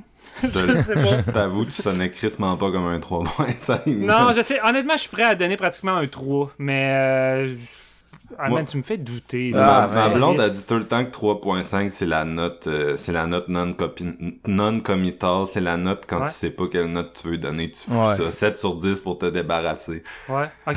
Trois- euh, trois- 3.5 euh, sur 5 pour me débarrasser d'abord. That's it. Ah, moi aussi c'est un 3.5 sur 5 là, je me non committal, je me débarrasse. Euh, on, on verra, on verra au deuxième visionnement. Ouais. Puis toi, Jeff, Moi, je suis un 4. J'aime Nice, vra- tu sais, nice. les qualités du film-là sont vraiment fortes. J'ai aimé beaucoup de. f- Tu sais, les qualités Eggers, les qualités de Réal, là, genre même la, la, juste comment il, il raconte son histoire, oui. Euh, son côté d'époque qui est typique. là. La personnalité Eggers dans ce film-là est vraiment, vraiment forte. Euh, puis écoute, j'aime vraiment beaucoup les, les trucs, mettons, de, de Viking de même. J'étais un gros fan de Valhalla Rising aussi. J'ai- J'aime beaucoup Refn à la base, là, ça l'aide, mais bon. Euh, il est pas dans ses. Les gens le reconnaissent pas comme un de ses très bons films, mais moi je pense que c'est quand même un de ses beaux travails. là. Mais euh, non, il a vraiment bien fait ça. Puis honnêtement, en sachant où je m'en vais, probablement que je vais plus aimer ça encore au deuxième visionnement. Puis c'est sûr que je l'achète quand ça sort, puis que je, je le mets sur mes tablettes. là. C'est un bon film. Je disais, c'est un, c'est un excellent film. C'est juste pour Robert Eggers qui nous a donné quasiment 2 5 sur 5. C'est pas. C'est son moins bon. tu sais. Tu c'est ça qui est drôle avec euh, Valor Rising. Tu sa première partie est plus, euh, plus classique. Tu le héros enchaîné en quête de vengeance qui va devoir faire une coupe de combat. Tu sais, t'as même un combat, on n'a pas parlé dans, dans- de mais un genre de combat de jeu avec euh, une, une roche ou une balle, je sais pas trop, avec des Ouais, bâtons. ah oui, ben Ça- oui, c'est le genre Ouais. de soccer des Vikings. Ouais, genre de soccer des Vikings, tu sais, ça me rappelait beaucoup un peu de Valor Rising, justement. Puis ça, c'était une des bonnes séquences, honnêtement, de Northman. là. Celle-là, je la trouvais vraiment Ouais. euh, intense puis euh, épique, là, de la façon que les corps c'est s'entrechoquent. c'est vraiment violent. Mais tu sais, c'est ça. Le- la, la première partie de Valor Rising est plus, euh, plus traditionnelle. Puis à un moment donné, à un moment donné, ça vire, mon gars, tu sais, dans l'abstrait au bout. Puis là, t'as l'impression, genre, que le gars rentre dans les portes de l'enfer. Puis tu sais plus qu'est-ce qui est réel. Puis tu sais, t'as vraiment une atmosphère lourde. Puis tu sais, je me disais que j'écoutais The Northman, puis là, qu'on arrive dans le village, puis là, ça devient un huis je me dis, Chris, le film va se transformer là-dessus. Tu sais, au début, c'était plus classique, avec des combats, puis là, c'est le moment d'entrer dans l'horreur de Eggers, mon gars, puis là, euh, ça va devenir full euh, what the fuck, abstrait, tu sais, puis euh, finalement, tu sais, plus le film avançait, puis j'étais comme, oh non, finalement, c'est plus... euh, c'est plus, c'est plus traditionnel, puis euh, j'étais comme, Ah, dommage. Alors, retournez écouter Valor Rising, c'est vraiment bon. Let's go. On va serais faire un épisode spécial film de Viking. Ouais, ouais. Avec ouais. Valhalla Rising, vous mettriez quoi, mettons? Qu'est-ce que tu veux dire? Ben, comme. D'autres films de mettons, on Vikings? fait un, deux- un double feature Viking. Mettons qu'on prend Valhalla Rising, le deuxième, ça pourrait être quoi? Euh, Il y, en a- y en a des cool. Là. Y a, il y a Ouais. le, le classique, c'est de Viking avec euh, Kirk, là, Kirk Mm. euh, Douglas. Non, il y a Mario Bava en avait fait deux à l'époque. Oh. Il y a pas Et mal, il y a pas mal de petits trucs cool. Où il y a aussi le gros bordel euh, de la 3D euh, Century Fox de Marcus euh, Nispel, Pat Fender, que- qui avait Oh. Je connais été charcuté. Non, il y en a, il y en a plus qu'on pense, mais c'est parce qu'il y en a pas beaucoup que ça a été des méga succès, là. Souvent, c'est plus, Ouais. ah, on va essayer de faire un film de viking, puis là, ben, ça semi-chie. Je pense que ce qui est le plus aimé, c'est la, la, La série. la série, là, récente Ouais. du viking, que, Ouais. moi, tous les grands-parents que je connais tripent sur viking, c'est comme le, le syndrome post-Game of Thrones, là. Le monde a aimé Game of Thrones, puis ça, c'est comme du, du rip-off un peu de Game of Thrones, mais tu sais, j'ai tout le temps, genre, tu sais, ça- me fait tout le temps rire quand quelqu'un de 85 ans est comme, t'écoutes-tu Viking, c'est violent, mais c'est le fun, pis tu sais, il y a genre plein de décapitations, pis de viols, pis c'est genre, c'est genre l'esthétique de l'hyper-violence, là, c'était chaud, là. Mais, euh, C'est le fun, c'est divertissant. Ouais. Mais c'est parce qu'après avoir écouté 45 saisons de, de voyons, Top Model, non mais Top Model, Ah après tu pognes Viking, t'es comme Chris, il y a des séries qui se passent vraiment quelque chose. Mais le, le mot-clé de 2000... Il y a toujours un, un, un mot à la mode là, dans le cinéma que tu te mets à voir tout le monde utiliser tout d'un coup, puis t'es comme... Est-ce pourquoi tout le monde parle de ça euh, en ce moment? Puis il y, avait un bout, c'était anxiogène, il y avait un bout, c'était pathos. Là. Moi, tout- quand tout le monde s'est mis à dire pathos, j'étais comme... Ouais. Ça veut dire quoi ça? Arrêtez, c'est genre euh, de, de l'émotion. Mais genre, le, le monde utilise ça, tu sais. Puis t'es comme, t'es comme, comment, esti, là? Arrête avec les mots, genre de, de, le linguo euh, intellectuel, bref. Ouais. Mais, Mais là, tu vas pas Le- me dire qu'il y a du monde à, à Québec qui disait pathos. ben, des reviews, man. Tu sais, tu Ok, lisais des des reviews. reviews, genre de cinéma, pis c'était genre pathos, pathos, pathos, pis j'étais comme, il me semble qu'il y a 5 ans, personne disait pathos, pis là, c'est genre, il y a quelqu'un qui dit ça, fait que là, tout le monde dit ça. En tout cas, il y a, y a quand même un effet d'entraînement. euh, on sous-estime, je pense, l'effet d'entraînement euh, chez les critiques de cinéma. Il y en a pas tant que ça qui vont pousser... euh, puis je m'inclus là-dedans. là. Je me dis, je dis pas Ouais. que je suis plus awesome que ça, là. mais genre, il y a, y a quand même beaucoup de, de, de copier-coller. là. Quand tu vois quelqu'un qui est vraiment un free thinker, ben, tu, tu, tu colles, puis tu, tu essaies vraiment de le suivre, là, parce que... Puis euh, bref, ce que j'allais dire, c'est que le mot le mot euh, clé de 2022, c'est maximalisme, là, parce que euh, c'est aussi une esthétique qui est trendy en ce moment, là, en dehors du cinéma, là. Mais là, euh, c'est comme l'opposé de minimalisme, là. C'est genre, le, ça définit bien pour ouais. moi Ambulance de Michael Bay, mais Ah. ça définit un peu aussi euh, Northman ici, là, tu sais, c'est genre, tout, tout est gros, tout est loud, tout est intense, tu veux représenter une espèce de, des enjeux moraux que t'as vu vraiment souvent au cinéma, mais c'est comme, genre, comment est-ce que je peux les faire le plus intense possible, ben, avec un homme chien puis un volcan, là? Fait que dans le fond, je peux dire que Everything Everywhere All At Once, c'est crissement maximaliste. Ça fit. Hey, c'est le fun ce mot-là. Je vais peut-être. euh, tu, tu vas voir durant notre critique euh, de, de Top Gun, je vais être là. Cette suite est maximaliste. Les scènes d'action sont maximalistes. L'â- L'âge du maximalisme est, est à nos portes, les gars. Top Gun 2 aussi, finalement. Oh là là. Fait que, fait que, je pense que c'est un peu ça, à moins que vous ayez quelque chose à ajouter sur le, ce petit film-là. non, écoute, euh, je m'attendais à un petit épisode également. Je, je me disais, je pense pas qu'on va dépasser le 1h30. En tout cas, de mon côté, moi, je, je me disais que j'allais. J'avais pas grand chose à dire, euh, sérieusement, sur The Northman. Puis je l'ai vu depuis comme trois semaines. Puis là, je commençais à avoir des petites pertes. Là. Tu sais, j'y pensais plus Mm. vraiment au Moi, je film. Puis ça, commençais encore une fois. C'est c'est- c'est ça, tu sais, c'est- c'est c'est pas bon signe quand Mm-hmm. ça fait ça. là. Moi, c'est ça, je vais le revisiter, mais tu sais, je suis pas pressé. Contrairement à ces deux Non, autres que j'ai fini, puis tout ce que je voulais, c'était les revoir. Ouais. Là, je suis comme... Ah, mec, il sort son quatrième, là, je vais lui donner une autre chance. Tu sais, c'est le genre de film qu'on dirait que peut-être qu'un moment donné, genre, je vais le voir avec les bons yeux. Là, c'est juste Ouais. faut, faut que j'y laisse un peu du temps pour mariner. Là. Bref, c'est le genre d'affaire que un épisode à chaud, euh, c'est tout le temps dangereux, là. tu sais, tu sais. Ah, ben évidemment, évidemment. Tu sais, on a peut-être dit euh, plusieurs choses qu'on va regretter dans trois ans, puis on va se dire qu'on était euh, gelé comme une balle. Mais, j'aurais définitivement eu pas autant la part des choses à avoir enregistré, mettons, le lendemain de l'avoir vu. là. J'aurais été encore hyper hype, mais Ben- tu vois, là, j'ai eu le temps de comme faire un- une idée De plus posée. Là, ouais. Hey, vite de même, là, juste pour le fun, là, je sais que c'est difficile sur le vif, là, mais y a-tu euh, une critique d'un film qu'on a fait depuis le début de séance, qu'un épisode c'est où vous étiez complètement comme en train de démolir, puis vous avez détesté, ou vous avez trop aimé, puis aujourd'hui c'est comme ah ouais, non, je l'ai 2. trop, je l'ai trop encensé ou je l'ai trop détesté. Strangers 2, j'avais bâché ben quand je l'ai revu, je fais Chris, quand même, les boys, ils avaient raison. C'est quand même le fun. mais je- c'est vite de même, c'est à ça que je pense, mais pour vrai, Ouais. euh, pour le Ouais. reste, je sais pas. Euh, moi, je sais plus, là. Euh, honnêtement, j'ai pas tant ce feeling-là, mais tu sais, dans les dernières années, j'ai pas, y a pas beaucoup de films que j'ai vus euh, de multiples fois. Tu sais, d'habitude, quand Ouais. j'en vois un plusieurs fois, c'est parce que je l'ai aimé à base, tu sais, fait que Mm. c'est... Je, je nourris mes propres... Mais tu sais, ça, ça arrive, là, qu'un film, tu... Euh, moi, un bon exemple, c'est Your Next, que la première fois que je l'ai vu au cinéma, euh, je, je l'avais vu en VF, dans une Ouais. journée que j'étais pas tant dans le mood en plus, puis euh, j'étais comme, ah, je l'ai attendu pendant deux ans, puis j'étais un peu déçu, puis j'ai podcasté avec ce feeling-là, puis quand je l'ai revu, euh, je l'ai loué, puis je l'ai revu euh, chez nous, tu sais, puis en, en VO pour la première fois, donc euh, là, j'étais comme, ok, c'est de l'est de bombe, puis je- suis vraiment un fan du film, tu sais, fait que des fois, c'est c'est ça, là, sinon, euh, Halloween 2 de Rob Zombie, que j'avais détesté, comme tout le monde, quand Ouais. c'est sorti, puis Ouais, c'est trop Ah. facile. à force de lire des reviews euh, tu sais, qui allaient dans l'autre sens puis qui disaient ben non c'est bon puis là un moment donné j'ai vu Lords of Salem puis j'étais comme Chris me semble ça Lords of Salem tu sais c'est vraiment bon puis ça suit quand même le, le template d'Halloween 2 là c'est les mêmes genres de thèmes et tout et tout j'étais comme je vais le revisiter puis je l'ai revisité puis j'étais comme c'est bien bon ce film là fait que il y en a des de même mais euh, tu sais c'est je suis sûr, sûr qu'il y a au moins un film que je reverrais de de, de séances que je serais, je serais comme si je suis dans les patates là c'est juste que j'ai pas, j'ai pas pris le temps de le faire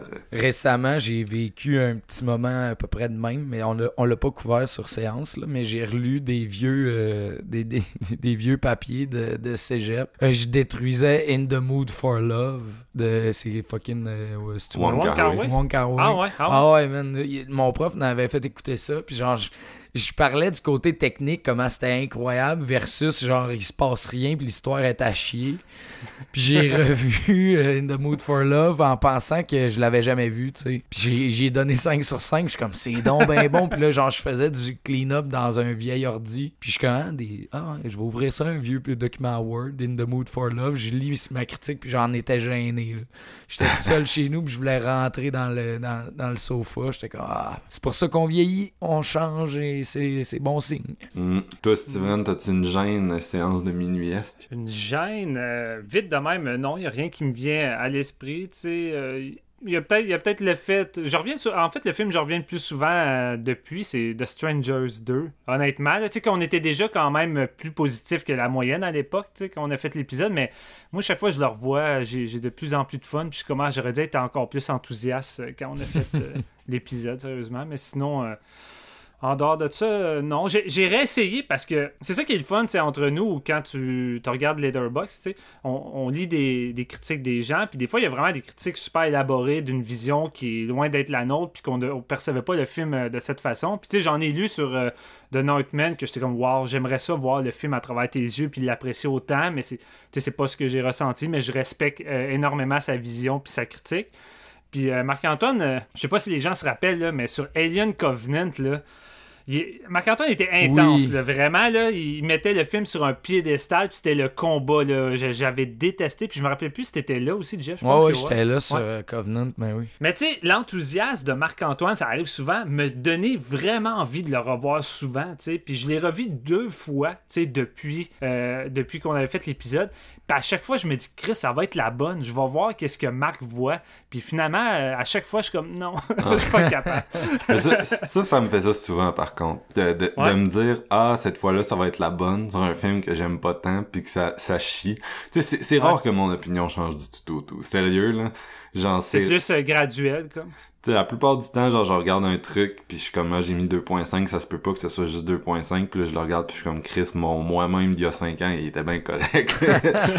D'ailleurs, d'ailleurs, c'est drôle, parce que là, on, on pense à faire euh, Firestarter sur le podcast, puis le film de 84, c'est un bon exemple de ça.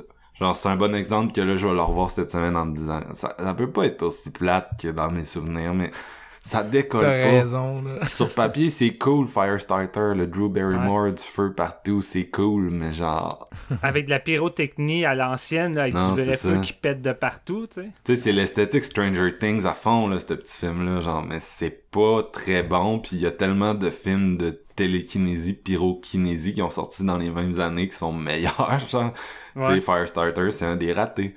Euh, écoutez The Fury à la place, ou même euh, Spontaneous Combustion de Toby Hooper, tu sais. Mais bref, on reparlera de ça dans le prochain épisode. Hey, Euh, The Fury, c'est tellement bon de De Palma. Puis j'ai l'impression que c'est tellement encore comme trop méconnu, là. Ouais, Euh, c'est plus dans ses, dans ses deep cuts, là. C'est pas nécessairement euh, un de ses plus vus, mais il est sur Disney Plus, si jamais, avec euh, les autres euh, productions Fox. On avait failli enregistrer sur The Fury. euh, on a juste Ouais, ben, on, sauté l'épisode. on a juste sauté l'épisode. C'était quoi Mm. l'épisode? C'était. Un euh, épisode de Kirk Douglas quand il est mort. On avait pu faire de Ah, Viking oui. aussi. The Fury, The Viking, tout est connecté. On, on avait The Fury, puis euh, quel autre film qu'on voulait On faire? avait son film, que là j'oublie le nom, mais le film de Vincente Minelli, là, où il joue un producteur euh, oscarisé, euh, Ah oui. super euh, trou de cul. euh. Il y a comme- pire, J'avais écouté, j'avais écté les, les- les films pour l'épisode. Ah oui, on a, on vu les films tous, là, on était sur le On bord d'enregistrer, ça a juste pas... Ouais.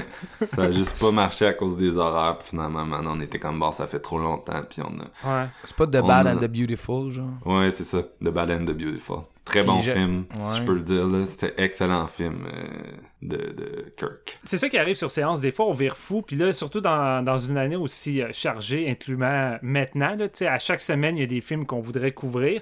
Euh, on se dit, OK, on va faire ça, on va faire ça, on va faire ça. Puis à un moment donné, on, on, est, on est sur le bord de le faire. Puis on se dit, ouais, on manque de temps, on rush. L'autre est sorti, il faut déjà voir l'autre. Euh, Là, OK, ouais, le précédent, il est loin dans ma tête. Puis là, c'est comme, OK, on laisse-tu faire les gars. Ah, Ouais, ben, en 5 ans d'existence, c'est arrivé une coupe, qu'il y a des épisodes étaient prêts, Ouais. puis qu'on a juste Ouais. manqué de temps pour enregistrer, ça arrive. Ouais, quand tu sautes une semaine, c'est ça peut ça a tendance à tout fucker là. ouais, c'est fatal. Ça arrive souvent qu'on saute des semaines. D'ailleurs, on l'a fait pour euh, ce petit épisode qu'on enregistre en ce moment. Euh, On a sauté une semaine ou même deux. Mais euh, c'est que j'allais dire, ouais, cette année, on a aussi skippé euh, Archive 81, la série Netflix. On l'a Ouais. tout écouté, ça qui était, on l'a tout vu, les trois. On a pris le temps Ouais. de- les épisodes au complet, tu sais, pis c'est pas... Ben, moi, le pire, c'est que j'ai même pas poussé avec ça, parce que, tu sais, j'avais écouté le j'avais écouté le premier épisode, puis je vous avais dit, hey, les gars, allez essayer ça. Le premier épisode est, est vraiment intriguant, puis euh, j'ai embarqué à fond, tu sais, puis j'aimais beaucoup la soundtrack et tout. Puis genre, ensuite, j'ai commencé à écouter la série au complet, puis j'étais rendu à moitié, je pense. Puis là, il me restait deux, trois épisodes, puis j'étais comme... Ouais, finalement, ça me tombe plus de couvrir euh, cette série-là. Puis là, quand je l'ai fini, j'ai comme fait définitivement, j'ai plus envie de couvrir ça. Fait que je vais juste garder le silence en espérant que les gars en parlent pas, puis vous n'avez pas parlé. Ça a été cancellé par euh, Netflix d'ailleurs. Ouais. Moi j'ai pas j'ai pas détesté, là. j'ai bien aimé, mais tu sais c'est ça. on une pas fait. Ça a pas Non, ben, fait c'est de ça. podcast. Tu vois, on a fait un 5 minutes, même pas un 5 minutes dessus. Non, ben c'est ça. on t'sais, a dit notre la, la- opinion. la première moitié était, était vraiment intéressante, intrigante. Puis à un moment donné, quand les cartes commencent à se défiler puis que ça devient du concret, j'ai débarqué Ouais. un peu. Parce que ça Plus moins c'est bon. Ben c'est ça, tu sais. ça, ça, c'est un- ça, c'est une tactique qui devrait jamais être euh, négligée. Tu sais, quand tu commences un film ou une série euh, avec du non-dit, puis tu sais pas trop où c'est que ça s'en va, quand tu commences à trop dévoiler tes cartes, puis qu'il n'y a plus de mystère, puis qu'il te reste encore un heure ou quatre épisodes, euh, c'est dangereux. C'est dangereux parce que là, ton intérêt peut euh, juste disparaître parce que tu sais où ça s'en va, Mm. puis ça, ça se rallonge. Reste dans le non-dit. Le non- Ouais. le non-dit, ça gagne toujours sur le dit. Exact. bon, ben, sur ce, merci beaucoup les gars d'être venus discuter du dernier Robert Eggers. Euh, merci à tout le monde, encore une fois, qui a pris le temps d'écouter cet épisode-là au complet. Puis, euh, on se retrouve bientôt pour, euh, pour du Alex Garland, pour du Tom Cruise, pour peut-être une petite fille qui met les objets en feu. Euh, c'est nos projets prochainement. Là, on vient de dire qu'on n'arrête pas de choquer. C'est tellement, c'est tellement encourageant pour ces futurs épisodes-là. Mais bref, euh, bref, merci tout le monde et à bientôt.